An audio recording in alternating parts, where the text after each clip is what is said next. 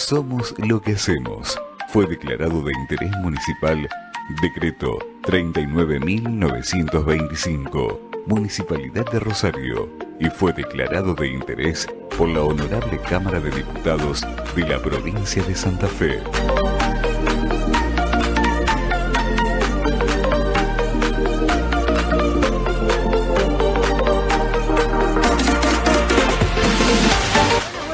¿Cómo les va a todos? Bienvenidos, feliz tarde de jueves, claro que sí, aquí nos encontramos como siempre para acompañarlos, o al menos esa es la premisa, es la intención, desde ahora y hasta las 5 de la tarde de la Argentina, en este que es el programa, el que aborda la temática de la discapacidad, el que llega a vos, a cualquier lugarcito del mundo donde te encuentres, como siempre lo decimos, nada ni nadie puede ser el impedimento para que puedas ahí construir lo que querés en la vida, ¿no? Esto de dejar un poco de lado las excusas, esto que siempre solemos hacer los seres humanos, que es echar culpas en el afuera y todo lo contrario, ¿no? Ser vos el mismo protagonista de lo que allí vas vivenciando. Bueno, ¿cómo les va? ¿Qué cuentan? Ya estamos eh, prácticamente en cuenta regresiva para la llegada del fin de semana. Hay muchos que ya se van preparando. Incluso, bueno, antes hablábamos acá con Teo, fuera de aire, que ya muchos están pensando en lo que va a ser el otro fin de semana que es, por supuesto, una jornada que va a estar plagada de gente que va a elegir quizás algún lugarcito de la Argentina o del exterior para disfrutar porque se viene un fin de semana XXL. Pero bueno, esa es otra cuestión. A propósito, ya lo presento y lo saludo a Teo, quien está acá, es lo que tiene que ver con la operación técnica puesta al aire asistencia de producción en Blue RTV. ¿Cómo le va? Bien, excelente, Cari. Bueno, yo también, ¿eh? la verdad que es una jornada lindísima a pleno sol, como lo vengo diciendo, aquellos que tienen la oportunidad de disfrutar del aire libre, está fantástico como para recargar y renovar energías, ¿no? La verdad que no se hace presente el otoño, se hace esperar, porque es una temperatura muy agradable la que tenemos en este momento, ya después voy a actualizar los datos del tiempo y sobre todo esta posibilidad que nos brinda la tecnología de llegar a vos a cualquier lugarcito del mundo donde te encuentres. Bueno, ahí veo la gente que se va conectando. Estamos en el flamante estudio de Blue RTV, este medio de comunicación que hace muy poquito tiempo que ha nacido acá desde la ciudad de Rosario y hacia todo el planeta. Tenés oportunidad de ya ver el programa en el minuto a minuto, como siempre te lo digo, a través de la página web www.bluertv.com.ar. Estamos también transmitiendo para Twitch TV, ahí podés buscar blue-rtv. Estamos también en el canal de YouTube. Suscríbete a Blue RTV y ahí no va a perderte nada. De todo lo que tiene que ver con la programación de este medio que va creciendo, que va naciendo. Así que te invito a que también lo hagas. Y como siempre, estamos en nuestro clásico Facebook, ahí en nuestra red social, esto que permite que también podamos interactuar, que vos nos digas desde qué lugarcito del mundo nos estás acompañando. Sí, a mí me fascina esto, que vos me cuentes si estás quizás en un lugar donde ya es de noche, tal vez, si estás, bueno, disfrutando todavía de la mañana. Así que ahí ya te invito a que puedas hacer el seguimiento en lo que tiene que ver con nuestro canal de Facebook. Bueno, vamos a iniciar, no te voy a anticipar nada, mira, hoy tengo matecito de por medio, bien al estilo, porque hemos vuelto al origen.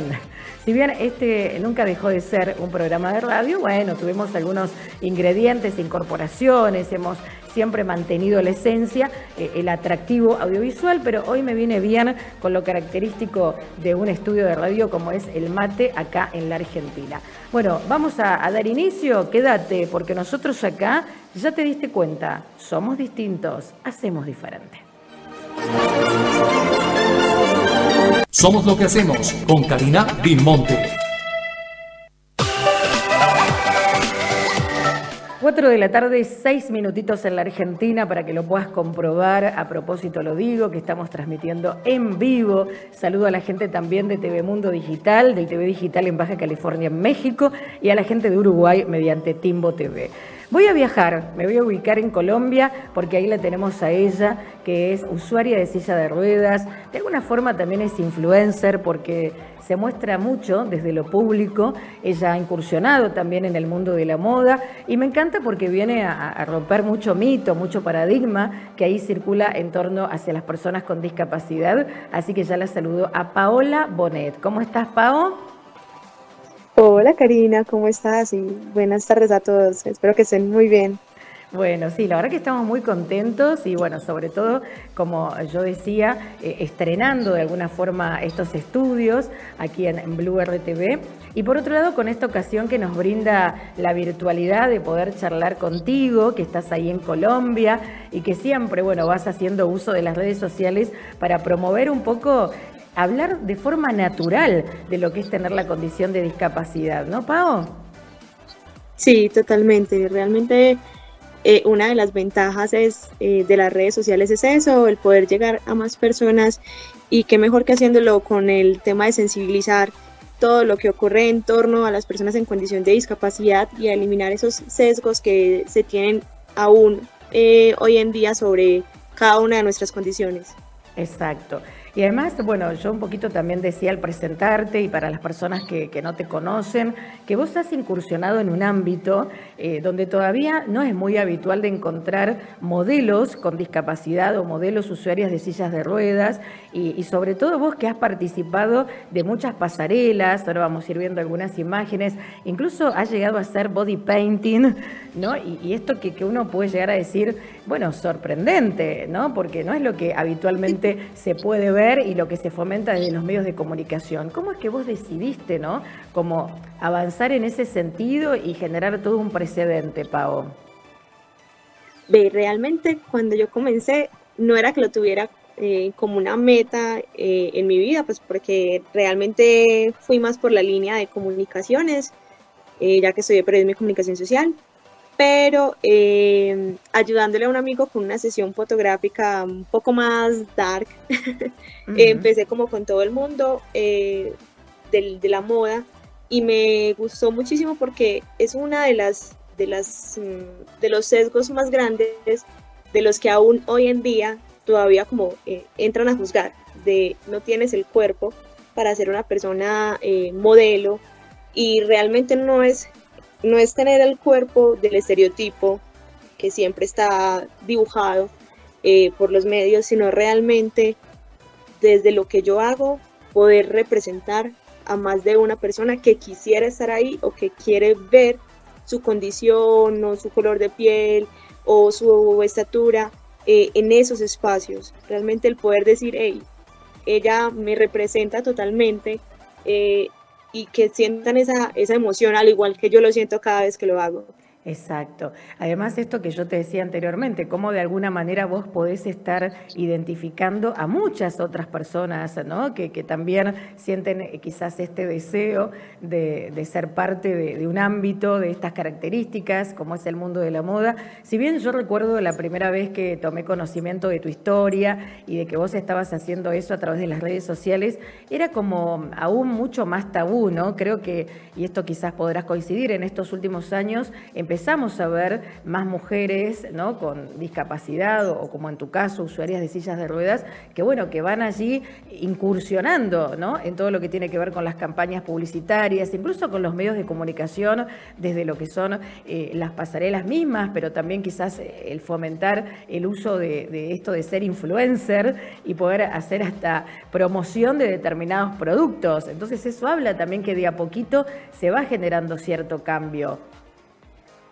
Totalmente, y es súper importante. Hace unos días eh, hablaba con una amiga, o bueno, estaba haciendo un podcast con, con, una amiga de otra ciudad de acá de Colombia, y hablábamos de lo importante que es el poder tener desde primera instancia eh, el amor propio y la aceptación de lo que somos, y de ahí en adelante intentar abrir ese círculo de, de aceptación, sobre todo desde nuestro entorno más cercano, que es el, el familiar y que de una u otra manera, aunque uno creería que es donde uno tiene más apoyo, es un poco más difícil por, en parte como por ciertos temas de sobreprotección, pero es, es importante el poder eh, aceptarnos, el poder abrir esos espacios, porque no solamente somos nosotros, detrás o al lado de nosotros hay miles y miles de personas con X o Y condición de discapacidad eh, o con X o Y situación emocional para con su cuerpo y que podamos de pronto ser nosotros quien, quien le abramos esa puerta a, aceptarlo, a, amarse como es, es súper importante. Exacto. Más allá de todos los estereotipos que muchas veces se fomentan, ¿no? Desde determinados espacios, creo que vos lo dijiste anteriormente, esto de cada uno poder aceptar la forma en que está haciendo o en definitiva cómo elige ser, ¿no? Y no que haya que cumplir con ciertos estándares y, de belleza, ¿no? Cuando allí se habla de, eso específicamente, qué es lo lindo, qué es lo feo, es lo que yo siempre pregunto, ¿no? A, las personas que asisten a, a mis conferencias, ¿no? Todo depende de el observador que cada uno es. Entonces, lo que para alguien puede ser hermosísimo, para otro puede ser todo lo contrario, y es válido, ¿no? Cada una de, de estas opiniones y observaciones. Pero creo que ahí es donde todavía nos está costando mucho eh, el poder relacionarnos, ¿no? Con los demás, el querer tratar de convencer a ese otro de que mi mirada es la única, ¿no? Y es, entre comillas, la verdadera. Y en, en lo que tiene que ver con la comunicación social, porque vos también te formaste como colega, ¿no? En ese sentido eh, has podido también participar de, espacios, quizás en, lo que tiene que ver a nivel empresarial, Pau, ¿verdad? De hecho, vos sos una persona autónoma y, que, y que tiene también su trabajo. Sí, verdad. Eh, a veces es, un poco complejo el poder derribar todos esos, pensamientos de que una persona en condición de discapacidad, eh, más que lograr cosas, tiene muchas limitantes. Y, siempre fue así, o sea, para ir al colegio, cuando uno tiene una relación interpersonal con otra persona, para trabajar o para vivir sola, como, como es mi caso. Y, y es, es, que parece sacado como de un, no sé, como de un acto circense para las personas y uno es como, pues normal, o sea, yo trabajo y hago todas mis actividades como cualquier otra persona, solo que desde otra perspectiva diferente. Y, es importante que, que podamos entender que todos, absolutamente todos somos diferentes en pensamientos, en acciones, físicamente hablando, eh, y, y, es vital el poder seguir recalcando ese tipo de situaciones porque de una u otra manera eh, no, son, no es solamente generaciones pasadas, sino hoy en día y más con el tema de redes sociales que a veces puede tener ciertas eh, dificultades por, por ciertas situaciones detrás de la pantalla que realmente no, no permiten que, que, podamos disfrutar libremente de lo que somos, es importante poder seguir recalcando eso y quizás no dejarte eh, llevar totalmente de todo lo que te puedan decir afuera, ¿cierto? Eh, no es fácil decir, ay, no, yo soy mantequilla y todo me resbala. Claro. Sino, no, yo sé que soy, es, es, es, difícil, pero realmente desde lo que hablábamos ahorita, desde el tema de aceptación, de amor propio, de convicción de mis proyectos, de mis sueños, de mis metas, eh, lo que diga otra persona que realmente no te construya, eh, pues debería de, de ser pues pasado a un segundo plano. Totalmente. Y Pablo, bueno, sé que en esto que vos también estás un poquito transmitiendo y, el uso que, se hace de las redes sociales, bueno, vos misma, ¿no? Muchas veces has publicado, y, y, de hecho lo seguís haciendo, ciertas fotografías que más de una persona, sobre todo hablo de la abuela, ¿no? Puede decir, ¿cómo? ¿Qué osada esta muchacha? Eh, con poca indumentaria y sobre todo me interesa siempre preguntarte qué es lo que vos vas generando eh, en esos hombres sobre todo, ¿no? Que pueden llegar a, escribirte porque hoy, bueno, las nuevas generaciones vienen un poco así más extrovertidas y, las chicas, ¿no? Que hoy son adolescentes suelen mostrarse también en las redes sociales como de forma, ¿no? Bastante diferente a, lo, a como vivían nuestras abuelas. Pero claro, Totalmente ahí aparece toda esta cuestión de la mirada de, aquel que recibe ese tipo de publicaciones. ¿Qué es lo que fuiste encontrando vos, Pao, siendo usuaria de silla de ruedas, no? Pues en primera instancia, eh, Karina, eh, el hecho de que somos, es que suena muy pesado, pero el hecho de que somos como un fetiche andante es algo que siempre va a vivir recalcado en, en todo lo que hagamos. Sea que nos vistamos muy recatadas, o sea que disfrutemos de, vestirnos a nuestra manera y como queremos, con los colores que queremos, con los escotes y demás. lo primero es eso, realmente el, poder dejar, o sea, el poder no dejarte llevar por comentarios muy, muy fuera de lugar eh, con el tema del fetichismo con una persona en condición de discapacidad en el sentido de, ser, y lo hemos hablado en varias ocasiones, de ser como ese experimento de la persona convencional al interactuar con una persona en condición de discapacidad, y lo digo no solamente en un tema íntimo, sino desde cero lo relacional, porque la gente es como, no, yo nunca he tenido un amigo o un vecino en condición de discapacidad, y realmente sí, solo que no lo has querido observar. Eh, desde ahí como que parte todo y lo más pesado es el, tema íntimo, porque es como, bueno, es que eh, yo veo que, que, tú eres muy, muy libre en cómo piensas, en cómo actúas y demás, y, y, no sé, quisiera experimentar, tener una relación íntima contigo, no sé qué, yo como, no puede ser. Eh, y realmente el hecho de que tú seas libre o no, eh, no, lo, no es tanto para tener ese tipo de observación, sino realmente si yo soy una persona diferente, yo comprendo que también en mi entorno hay personas diferentes y debo de tener una mente abierta a aceptar mi entorno. No puedo cerrarme cuando yo también soy la persona que busca ser incluida en tu entorno. Entonces, eh, es un poco eh, complejo ese tipo de, comentarios. Yo hoy en día pues no me lo tomo a mal, yo soy como a pendejo. Eh, porque realmente desde lo físico, lo físico es como lo, como lo hablamos ahora en un segundo plano quizás, ya que lo que prima es la esencia de las personas eh, y pasa en todos los ámbitos de la vida. De nada te sirve tener eh, un cuerpo exageradamente hermoso si realmente de, de mente y de corazón no eres eh, una buena persona, ¿cierto? Exacto. Mm, realmente tus entornos van a ser vacíos, tus acciones van a ser vacías y y al, pues al sol de unos cuantos años tú vas a empezar a envejecer, pues tu cuerpo divino esbelto en unos 50, 60 años no va a ser igual. Y, y lo importante es, saber dejar, dejar huella, una huella positiva en el entorno. Y volvemos también al tema de que, como lo decías ahorita, eh, hay ciertas personas de, mm, de años atrás que tienen como esa perspectiva de ve, pero porque porque te muestras en redes sociales, porque sales, porque tienes una relación o, un montón de cosas en las que uno dice, bueno, generacionalmente años atrás uno era escondido y hoy en día estamos todos perseverando en su gran mayoría porque seamos visibles eh, y obviamente cualquier situación que tú veas diferente no la vas a probar porque en tus años era una cosa totalmente diferente. Pero hoy en día tenemos esa, ese beneficio eh, hasta cierto punto de, poder perseverar por las cosas, de poder luchar por los espacios, de poder ser más participativos en nuestro entorno. Y es en nuestro entorno todo, desde lo interior hasta lo más cercano que es, es tema familiar, eh, que es importante que realmente las familias sean un gran apoyo para nosotros en muchos ámbitos de la vida que desconocemos y que no se nos permite desde desde nuestro ámbito sexual, desde conocer lo que pasa alrededor para evitar ciertas situaciones negativas para nosotros mismos y para nuestro entorno.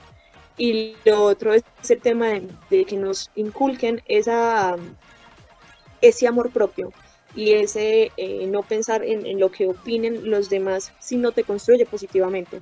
Totalmente. Bueno, cuántas cosas que has dicho, Pago, súper valiosas, súper importantes, eh, sobre todo para seguir contribuyendo a lo que es el objetivo de este programa, que es cambiar la mirada social, ¿no? Hacia la discapacidad, hacia las personas con discapacidad. Así que siempre te lo agradecemos y, nos encanta que podamos interactuar más allá de la distancia física ahí que nos está separando, esta oportunidad que tenemos de, de poder ir eh, conociendo también todo lo que vas creciendo en tu ámbito. Y bueno, ojalá que en algún momento nos podamos conocer de manera personal. Sabes que siempre ahí estoy gestionando con distintas propuestas que vamos teniendo en distintos lugares del país y del mundo. Así que, ¿quién te dice que prontamente nos vemos ahí en Colombia? Así va a ser, eso hay que decretarlo, Karina. Por acá vas a estar y yo más que feliz y contenta de darte la bienvenida. Esta siempre va a ser tu casa. Como siempre me he sentido yo cada vez que estoy compartiendo contigo. Y, nada, o sea, realmente lo que les digo es, no es una tarea fácil, es una tarea fácil generar sensibilización porque hay mucha gente que tiene en su mente eh, que es negro y negro se va a quedar, pero es importante seguir perseverando. Eh, no es, no, no podemos dejar de, de perseverar con lo que nosotros realmente soñamos y queremos. Totalmente. Bueno, Pau, te mandamos un abrazo gigante, te agradecemos mucho por haber estado hoy en el programa y bueno, ya seguramente volveremos a hacer contacto muy prontito, ¿sí? Gracias. Así va a ser. Un abrazo, muchas gracias a todos. Hasta la próxima. Chau, chau. Ahí estaba con nosotros desde Colombia Paola Bonet, ella es modelo, usuaria de silla de ruedas y bueno, derribando también mucho estigma y mucho estereotipo que ahí circula, ¿no? Todavía hacia las mujeres con discapacidad en ese ámbito, ¿no? Como puede ser, y ella misma lo decía, ¿no? A veces con tantas miradas y, con esta posibilidad que hoy tenemos de, de hacer uso de las redes sociales también como para aportar a este cambio de paradigma.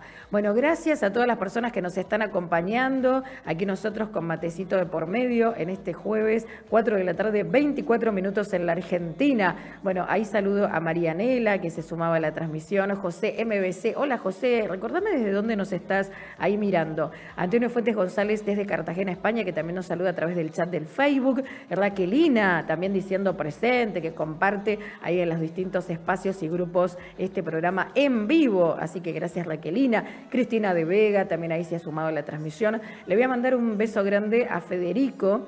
Federico es eh, periodista y quien es el que está a cargo del programa Argentina País Generoso de lunes a viernes de 14 a 15 en AM 570 Radio Argentina, allí en la ciudad de Buenos Aires y nosotros ahí hacemos nuestra columna de discapacidad eh, junto a Federico Lausana, también junto a Meli Vinci. Así que estoy muy contenta porque, bueno, pueden escuchar también estas intervenciones que también aportan a lo que es nuestro camino. Y bueno, hoy Fede nos está siguiendo, así que abrazo grande le enviamos desde acá. Bueno, voy a ir un poquito de música, después sigo con más, porque en este programa, ya lo sabes, nada ni nadie nos detiene.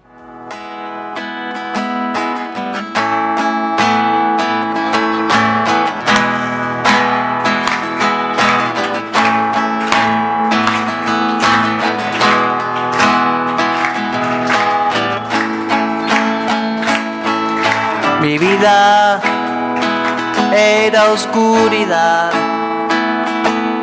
estaba muy triste y perdido.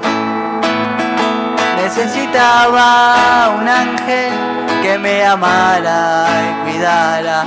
Y de repente un día llegó la luz a mi vida. Y de repente tus ojos iluminaron mi corazón. De repente un día llegó la luz a mi vida. Y de repente tus ojos iluminaron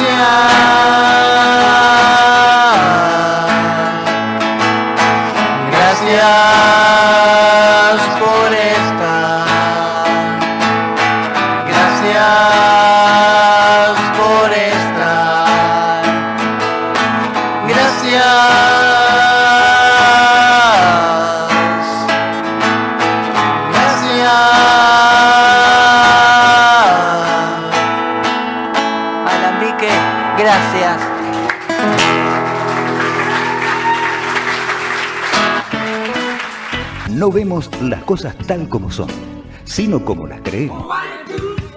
Somos lo que hacemos. Modificando creencias.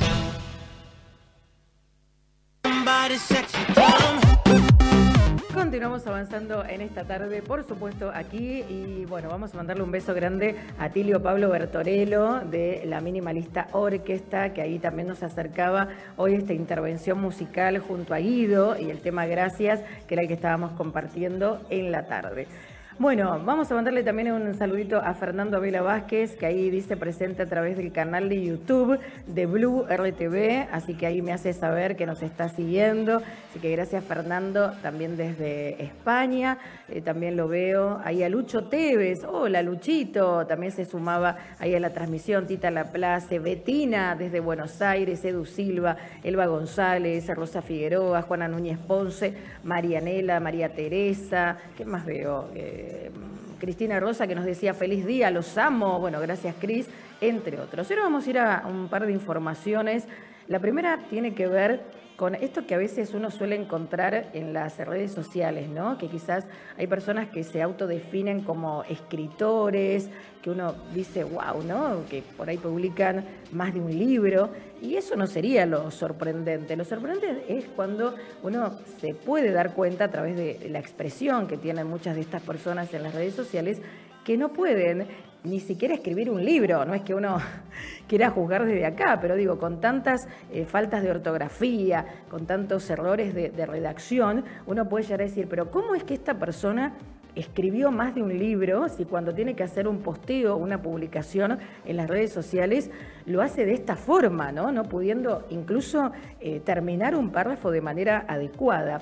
Y esto tiene que ver con lo que muchas personas desconocen que existe, que es una profesión, que es la de ser escritor fantasma. ¿Lo sabías? ¿No lo sabías? Sí, hay mucha gente que tiene un talento para poder escribir y lo que hace es trabajar precisamente escribiendo libros para otros. Imagínate todo lo que eso significa, ¿no? Primero, que es bastante oneroso contratar a un escritor fantasma, pero bueno, hay quienes lo hacen, quizás gente de no, no sé si de la Argentina, yo creo que gente que está en Estados Unidos o en otros países hoy con una cuestión económica mucho mejor, pueden llegar a contratar eh, los servicios de, de un escritor fantasma para que les escriba todos estos libros. Y uno dice, hay que tener ¿no? también cierta personalidad para ser escritor fantasma, porque vos estás un poco resignando lo que es tu talento. O sea, nadie va a saber nunca que ese libro en verdad lo escribiste vos, no la persona que después va difundiendo por todos lados que es escritora y que escribió tal y cual libro. ¿Y esto por qué lo digo? Porque hay un grupo de escritores con discapacidad que formaron una asociación internacional que ofrece estos servicios de escritura fantasma profesional, especializándose en autobiografías, en libros de ficción, eh, en cuentos infantiles. Se denominan escritores fantasma a estos escritores, como yo te decía, a los que se les atribuye el trabajo de escribir un texto eh, o un libro en nombre de otra persona. Ellos fundaron bajo el lema que la discapacidad no nos limite. La Asociación de Escritores Fantasmas con Discapacidad se creó con la intención de brindar un servicio de escritura de libros, guiones, para todas aquellas personas que lo necesiten. Los integrantes ofrecen una solución a todos aquellos que dicen, ay, yo quiero también ir por la vida diciendo que publiqué un libro, pero realmente no puedo ni siquiera escribir cuatro palabras. Bueno, ¿qué haces? Contratás a un escritor fantasma. Insisto, esto no es económico. Estamos emocionados de formar parte de este grupo y tener el apoyo de nuestros colegas sin discapacidad, dijo por ejemplo el fundador del grupo, quien hace ya, mira, impresionante, 25 años que trabaja como escritor fantasma. Imagínate la cantidad de libros que ha escrito Rodolfo y nunca supimos ni siquiera uno, porque siempre salieron bajo, claro, supuestamente la autoría de otra persona. Eh, lo cierto es que otra de las integrantes, Graciela Medina, también con discapacidad, expresó, nuestro talento es tan valioso como los de cualquier otra persona y estamos ansiosos por mostrar lo que podemos hacer. Y finalmente Luciana agregó que buscan crear un espacio en el que los escritores fantasmas con discapacidad puedan sentirse apoyados y empoderados. Así que, bueno, como te digo, esto no es nuevo, sí lo interesante y lo novedoso es que también detrás de los escritores fantasmas hay personas con discapacidad con todo este talento. Y qué paradójico, ¿no? Porque uno puede llegar a decir, mira, el que después dice que escribió tal libro o la que dice que escribió tal libro, ni siquiera tiene ese talento o esa capacidad que tiene la persona con discapacidad ofreciendo el servicio de ser escritor fantasma. Bueno, por otro lado, cambiamos rotundamente ahora el ámbito y nos vamos a SILSA, que es esta organización de la Argentina que generó un proyecto llamado No excluyas a la inclusión, donde jóvenes privados de la libertad, eh, de por ejemplo una de las cárceles de la ciudad de La Plata, participaron de una charla de concientización sobre cómo ayudar a las personas con discapacidades físicas. La experiencia educativa tuvo lugar en la unidad número uno de Olmos, dependiente del Servicio Penitenciario Bonaerense, y contó con el aval del Ministerio de Justicia y Derechos Humanos de la provincia de Buenos Aires. La charla que llevó adelante la ONG Silsa tuvo también el recibimiento de 26 jóvenes privados de la libertad. En el encuentro los miembros de la organización debatieron y analizaron sobre los siguientes temas, lástima, capacidades, oportunidades, ayuda, igualdad, indiferencia, entre otros. Y luego de estas eh, reflexiones se pasó a experimentar lo que a mí me parece fabuloso, que es la empatía, ¿no? Esto de ponerse en el lugar de un otro. Eh, así que muchos de ellos se sentaron en una silla de ruedas, otros estuvieron transitando con los ojos vendados, con bastón, para un poquito también comprender de qué manera vivencian el día a día las personas con discapacidad. Así que bien, por Silsa, que ya en algún momentito los vamos a volver a tener acá en el programa, por supuesto. Y la última noticia que trajimos en el día de hoy tiene que ver con la nadadora Daniela Jiménez, cuatro veces paralímpica y campeona del mundo, que fue elegida por el Comité Ejecutivo del COPAR, el Comité Paralímpico Argentino, como candidata para formar parte de la Comisión de Atletas del Comité Paralímpico de las Américas. La votación se va a hacer durante los próximos Juegos Parapanamericanos de Santiago en el mes de noviembre de este año, así que felicitamos a Daniela Jiménez, representante también argentina dentro de todo lo que tiene que ver con el ámbito de la natación adaptada. Bueno, me voy a ir a la pausa, Teo, 4 de la tarde, 33 minutitos, eh, lo digo a propósito, estamos en el vivo, aquí en Somos lo que hacemos, hoy capítulo 3082, tengo invitada en la próxima media horita, así que no te vayas, y me voy a la pausa porque claro, seguimos en el mes aniversario y seguimos recibiendo saluditos de la gente que también quiere estar presente. Mira. Hola, hola, quiero felicitar a Karina Mimonte por su aniversario de su programa. Muchas, muchas felicidades Karina. Yo soy Cristian Rodríguez, pero mejor conocido como Psicosonrisas. Desde acá, de México, específicamente desde el Estado de México, desde Teotihuacán, la ciudad de los dioses, felicitamos a Karina Bimonte. Muchísimas, muchísimas felicidades y enhorabuena que te la sigas pasando bien y muchos, muchos éxitos para los que componen este maravilloso programa que es Somos lo que hacemos. El único programa donde se va a hablar temas de discapacidad. Y como ya lo mencioné anteriormente, yo soy psicosonrisas. ¿Por qué? Porque una sonrisa te cambia la perspectiva de vida.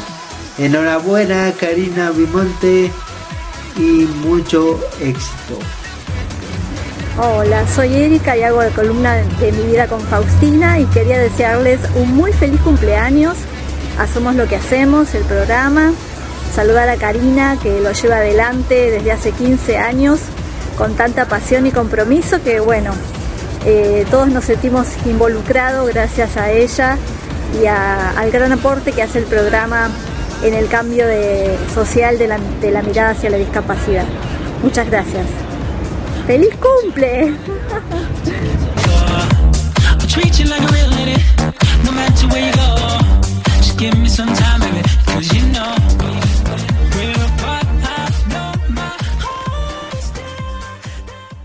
Cada vida es única, especial, distinta. Acciona. Y hace la diferencia.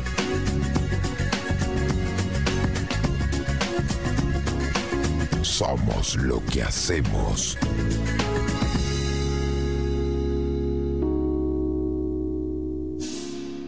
...40 años de debates, 40 años en defensa de la ciudad, 40 años construyendo consensos, 40 años siendo y construyendo democracia. Somos tu voz, somos el Consejo Municipal de Rosario. Auspicia Periódico El Cisne. Una publicación mensual con distribución a todo el país. Encuéntrenos en www.elcisne.org. Somos lo que hacemos. Accionamos con pasión y corazón. Esa es la diferencia. Aquí estamos. ¿Cómo sigue tu tarde en este jueves? Esperemos que genial, que bárbaro. Bueno, gracias a, a, Luchito, ahí lo que nos dice a través del chat del Facebook, porque estamos en Blue RTV, en este flamante estudio que estamos prácticamente estrenando. Este es un medio de comunicación muy joven, integrado también por gente muy, pero muy joven, por eso estamos acá. Y por otro lado, eh, sabes que ahí nos podés seguir a través de las redes sociales, las plataformas, en cualquier lugarcito del mundo. Estamos en Facebook como lo clásico, pero también estamos en el canal de YouTube. Ahí podés buscar Blue RTV en Twitch y acordate que cuando termine la transmisión queda subido a todos los lugarcitos, incluso a Instagram. Subimos también algunos videitos a TikTok. Bueno, como para que ahí sigamos contribuyendo a esto de seguir naturalizando, hablar de discapacidad y sobre todo en las nuevas generaciones. Bueno, tengo invitada en el estudio, como lo había dicho. Eh, me encanta porque antes de salir al aire un poco recordábamos las veces que fuimos a hacer el programa en directo desde el taller protegido Rosario y me encanta esto de poder, eh, algo, esto de, de, ser algo tan auténtico, ¿no? Como ir sorprendiéndome con lo que los muchachos nos fueron allí contestando y compartiendo de todas las actividades que llevan adelante en este lugar. Así que ya la tengo a ella, ¿no? Como referente directiva. Sabrina Rossi con nosotros. ¿Cómo estás? Sabrina Gatti, te cambié el apellido. Sí.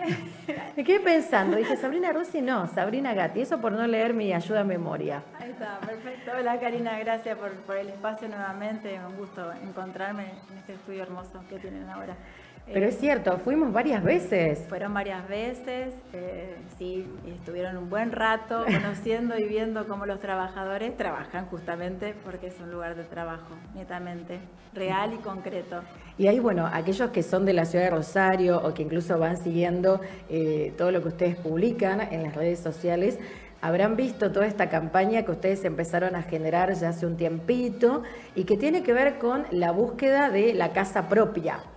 Sí, la búsqueda de la casa propia. Voy a contar un poquito por qué la, la, búsqueda de la casa propia. La casa propia en realidad es donde estamos. Queremos esa casa porque hace 37 años que estamos trabajando ahí, pero esa casa está en comodato y ese uh -huh. comodato vence ahora en diciembre del 2023.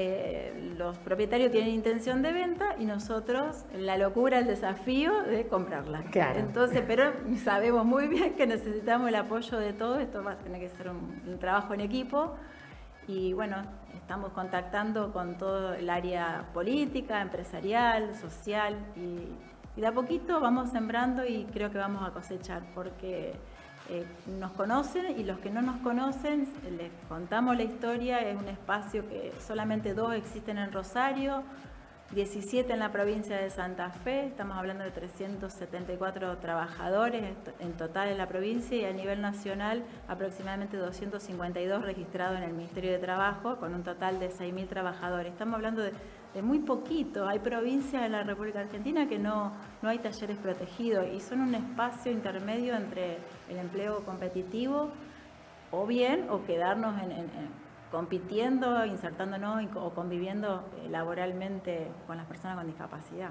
Exacto, y bueno, yo que tuve ocasión de, ver en acción ¿no? todo lo que allí se realiza y bueno, creo vamos a, ampliar un poquito más cuáles son las actividades y como vos decías, ¿no? esta posibilidad de que muchos adultos con discapacidad sobre todo eh, estén allí siendo parte de una jornada ¿no? de trabajo con todo lo que esto significa también y, muchos de ellos hace muchos años que también participan de este espacio.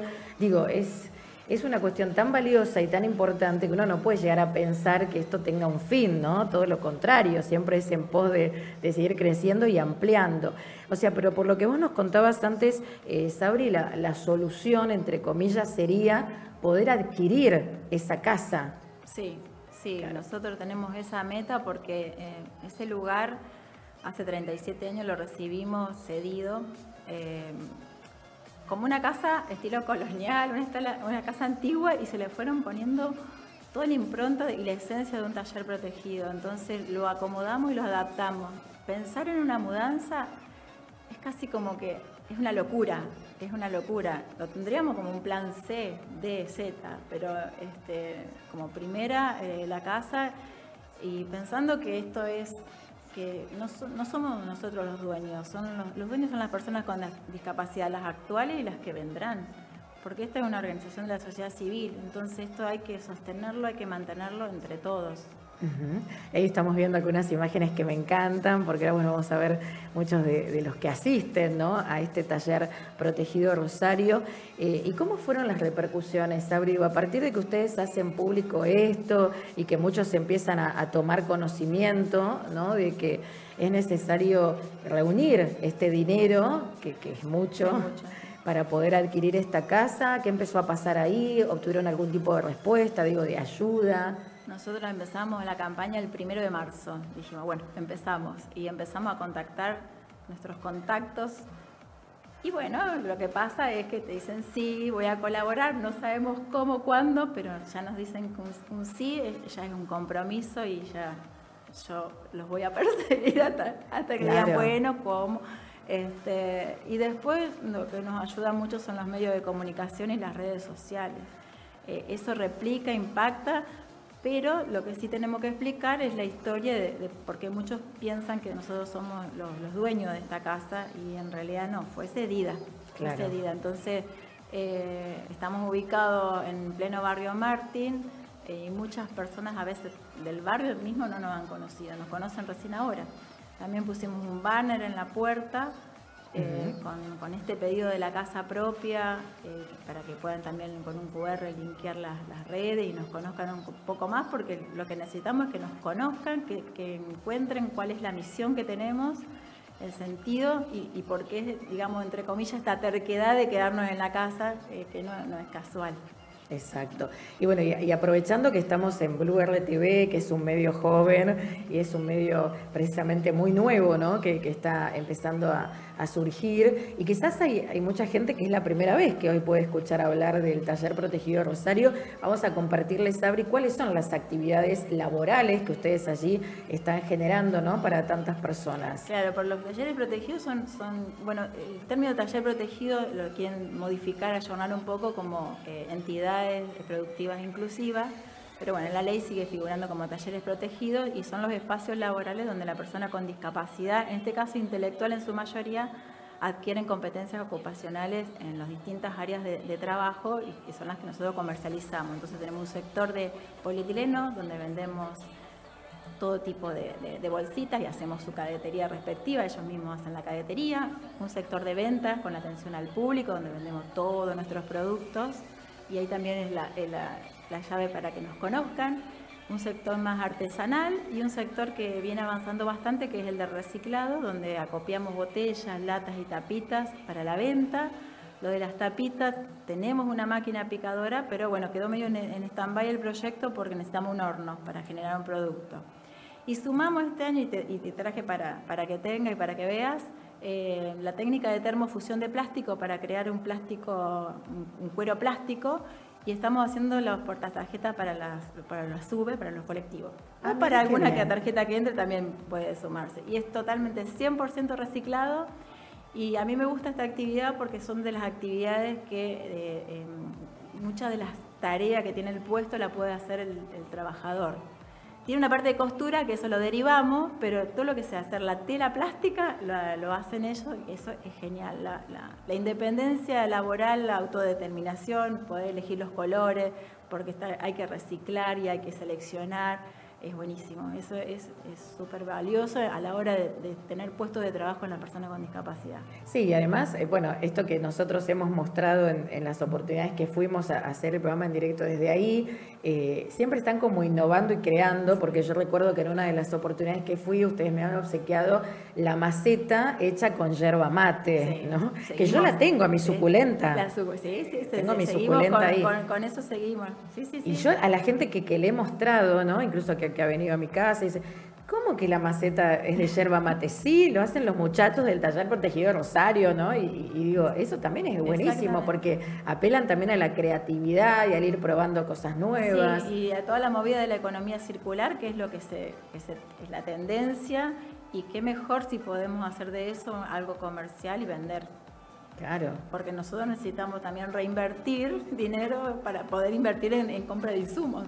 Exacto, que, sí. exacto. Bueno, y además es, es, la, es la, venta de, de, lo que tiene que ver con el servicio de la fotocopiadora, sí. ¿no? eso también está sí. ahí presente, digo, con, con mostrador, con, con la posibilidad de que el público vaya y sea atendido por personas con discapacidad, bueno, las bolsitas también, sí. que también es lo clásico. Sí, Digo, son muchas la, las actividades. hacemos las alfombras eh, eternas, porque hace años que venimos haciendo alfombras artesanales, porque nos, nos donan telas y con eso generamos estas alfombras que, o cortachiflete, que para poner que no entre el, el, el vientito bajo la puerta, eso también lo, lo, estamos fabricando. También es una de las tareas que es 100% realizada casi sin, sin supervisión.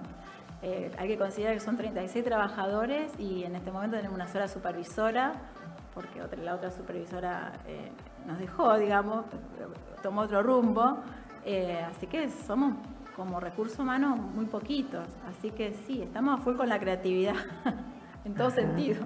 Claro, y que me imagino también cómo, bueno, la cantidad de personas que asisten al, al taller protegido Rosario eh, lo han replicado en, en, sus propios amigos, conocidos, familia, ¿no? Esto de tener que buscar acompañamiento y ayuda para poder quedarse en ese lugar. Sí, ¿no? yo desde el año pasado eh, hice reuniones eh, individuales con la familia para, primero, para contarle el tema y después para hablar específicamente de cada uno de ellos. Eh, y mm, con respecto a los trabajadores, eh, te diría que hace 15 días es como que le han caído la ficha y no es que se han angustiado, pero sí se han preocupado mucho y eso replicó recién ahora en la familia. Ah, mira. Los fam sí, eh, es, es, un trabajo de hormiga, porque claro, a veces están confiados de que, bueno, total el taller está abierto, funciona de lunes a viernes de 8 a 13, eh, ellos cobran sistemáticamente, porque el programa de talleres protegidos de la Nación sigue funcionando, está todo ordenado, pero hay un problema muy grande, que es, ese orden se puede romper porque nos vamos a quedar eh, sin lugar donde trabajar. Y bueno, eh, empezaron a contactarse más los, los, los, familiares ya con algunas propuestas, porque la idea es también eh, qué propuesta tienen ellos, qué ideas se les ocurren para poder captar donaciones. Uh -huh. eh, captar donaciones de dinero es muy difícil, sí. es muy complicado, eh, salvo ciertos influencers, es muy complejo, eh, no sé cómo lo hacen, qué, cuál es la, la, llave de eso, pero para mí la llave principal es la réplica el que nos conozcan, el que tener las puertas abiertas de la institución es un golazo porque eh, vos podés entrar, comprar y querés entrar a ver y te hacemos pasar y ellos mismos te dicen, hacemos esto, hacemos lo otro, eh, te venden, te, con algo te vas que te compraste. Exacto. eh, y eso es fabuloso. No somos ninguna institución cerrada, totalmente abierta. Ajá. Bueno, ahí estamos viendo en, en pantalla, digamos, eh, ahora vamos a, reiterar un poquito en las redes sociales y la forma de, ponerse en contacto. Ahí vemos justo, también en una de las imágenes pasaba la, la maceta ¿no? con, con, el producto yerba mate. Eh, pero digo, eh, a ver, hay que ir pensando como alternativas, ¿no? Porque si no se llega a juntar este dinero y hay un cierto tiempo como para hacer entrega de la casa, bueno, quizás para Yo que creo esto... que, que, el diálogo está abierto con los propietarios, se, a lo mejor se puede llegar a pensar en un plan B, eh, uh -huh. esto es, es, a negociar. Sí, se puede, se puede, creo que se va a poder dialogar porque tenemos un diálogo permanente con los, con los dueños del, del inmueble. Claro, exacto. Pero sí, hay que pensar en un plan B siempre. Siempre. Pero bueno, por otro lado, esto que, ahí veíamos en imágenes hace que, sea tan valioso para tantas personas, ¿no? Que, uno no puede llegar a pensar, como te decía antes, que, esto puede finalizar, ¿no? Sino todo lo contrario, habrá como una reinvención y, bueno, y, pensar otras alternativas y más en, un espacio y en un ámbito que hace tantos y tantos años que funciona, porque uno puede decir, ay, sí, hay un lugarcito para ustedes a, 200 kilómetros de la ciudad de Rosario, ¿les va? Sí, sería ideal pensándolo en el ciclo vital de la persona con discapacidad, donde estamos pensando en una jubilación, donde yo también lo hablaba con los padres, yo tendría que estar hablando esto con ellos, de decir, bueno, un espacio donde la persona mayor ya jubilada, porque la ley de talleres nos habilita que los jubilemos con 20 años de servicio y 45 años de edad, así que imagínate, pues son jovencísimas edad, yo tendría que estar pensando en, esa jubilación, en ese jubileo que tendrían que tener ellos como, como, trabajadores, o pensar en, un servicio de, casas para más jóvenes, donde hay familiares que dicen, necesitamos ir de vacaciones y mi hijo no quiere ir. Y claro, tener un hijo de 40 que no quiere viajar con vos, claro, es lógico, es, natural. Eh, también hay un montón de servicios que están faltando yo creo que este año es como que tengo más empuje para poder proyectar más allá de que eh, el panorama se ve como negro, pero en realidad no, es como que me, aclararon más las, las, situaciones y, los servicios que necesita la persona con discapacidad y sobre todo para hablar con, la, con el área de, política, digamos, con la parte que, de políticas públicas, que, que ya sabemos que a veces les cuesta eh, meterlos en la agenda y, decir, bueno, ¿qué están necesitando más allá de una rampa en una esquina? ¿no? Exacto.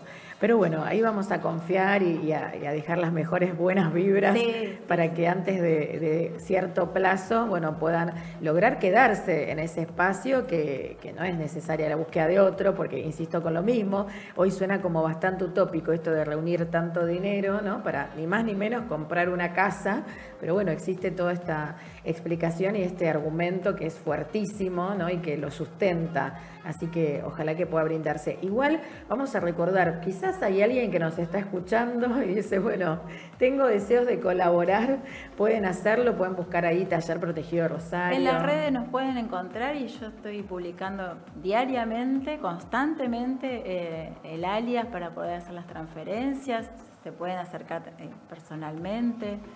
Estamos en calle 9 de julio 340 de la ciudad de Rosario, Santa Fe. Eh, es muy fácil llegar a nosotros. Ponen taller protegido Rosario y salimos al toque. Claro, exacto. Así que ahí ustedes son bastante activos en las redes y están permanentemente mostrando incluso los productos, ¿no? Como una posibilidad también de, venta y, que muchos puedan entusiasmarse. A veces dice, bueno, quizás comprando cierta cantidad. Es que por ahí, los, por ahí los engancho, o sea, yo pongo la promoción de, de necesitamos la casa propia y atrás te viene la publicidad de la bolsita. entonces, ah, te compro la bolsita, qué sé yo, y ahí empezó el diálogo y, ahí empieza la comunicación y, si no es esa persona, tienen un contacto, tienen un allegado, tienen a alguien que, nos pueda ayudar y colaborar. Por eso estoy confiada, pues soy muy optimista y, sé que, nos, van a, nos van a ayudar.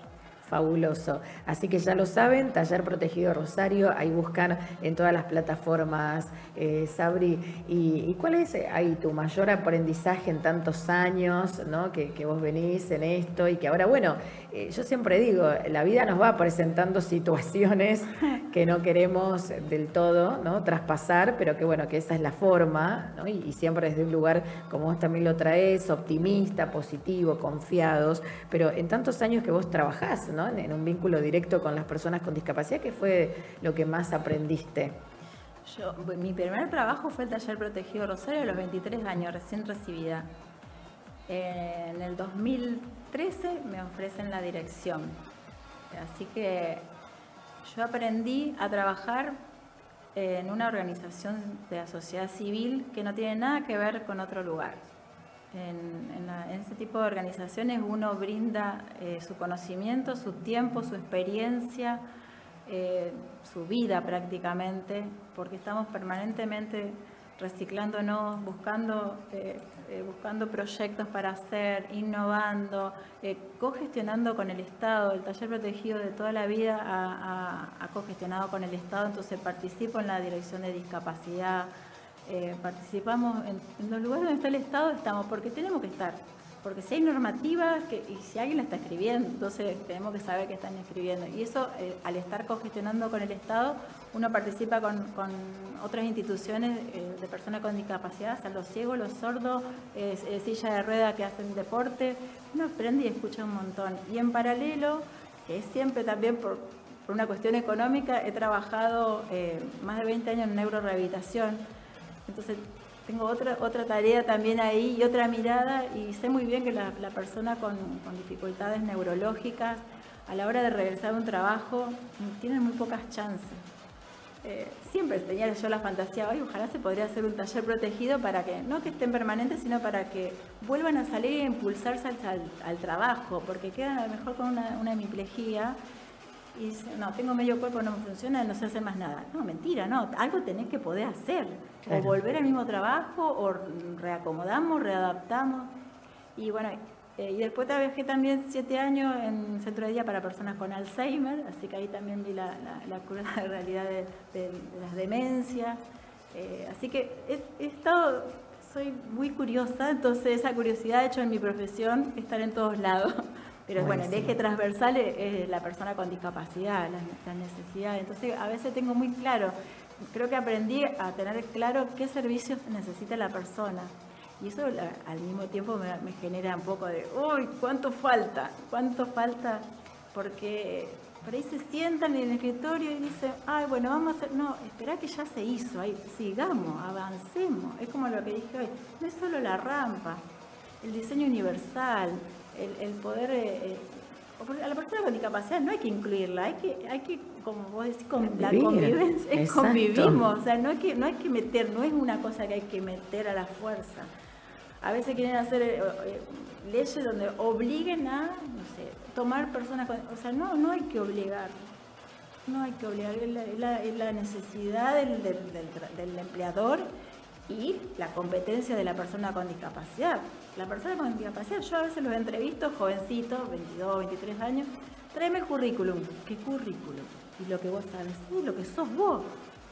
Y eso, como siempre digo, desde chico hay que proyectarlo como un ser uh -huh. productivo, porque si no, estamos al horno.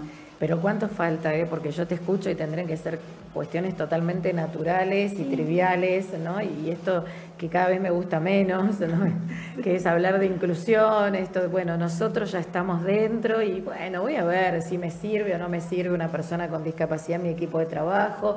Digo, todavía no, no es por ahí. No, y, y, y querer sensibilizar, y hay que capacitar.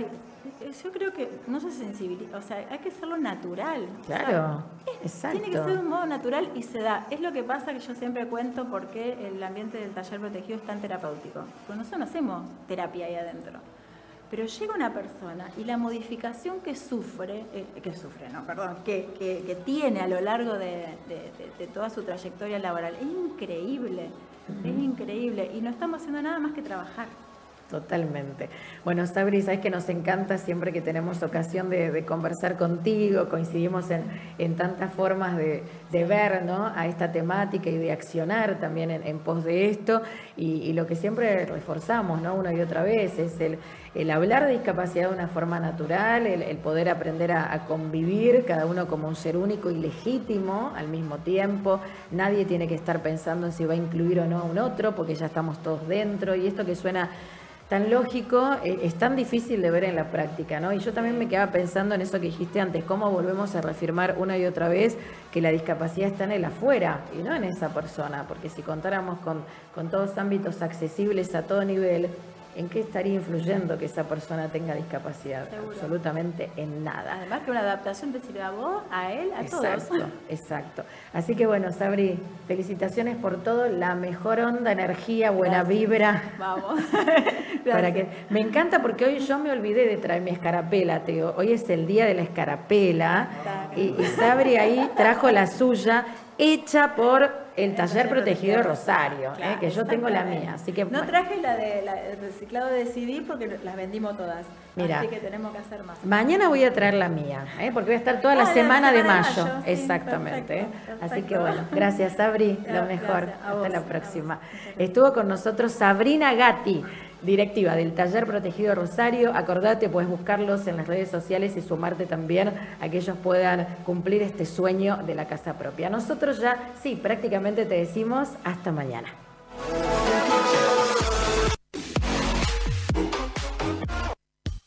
Porque nadie es. Todos estamos siendo. Somos lo que hacemos.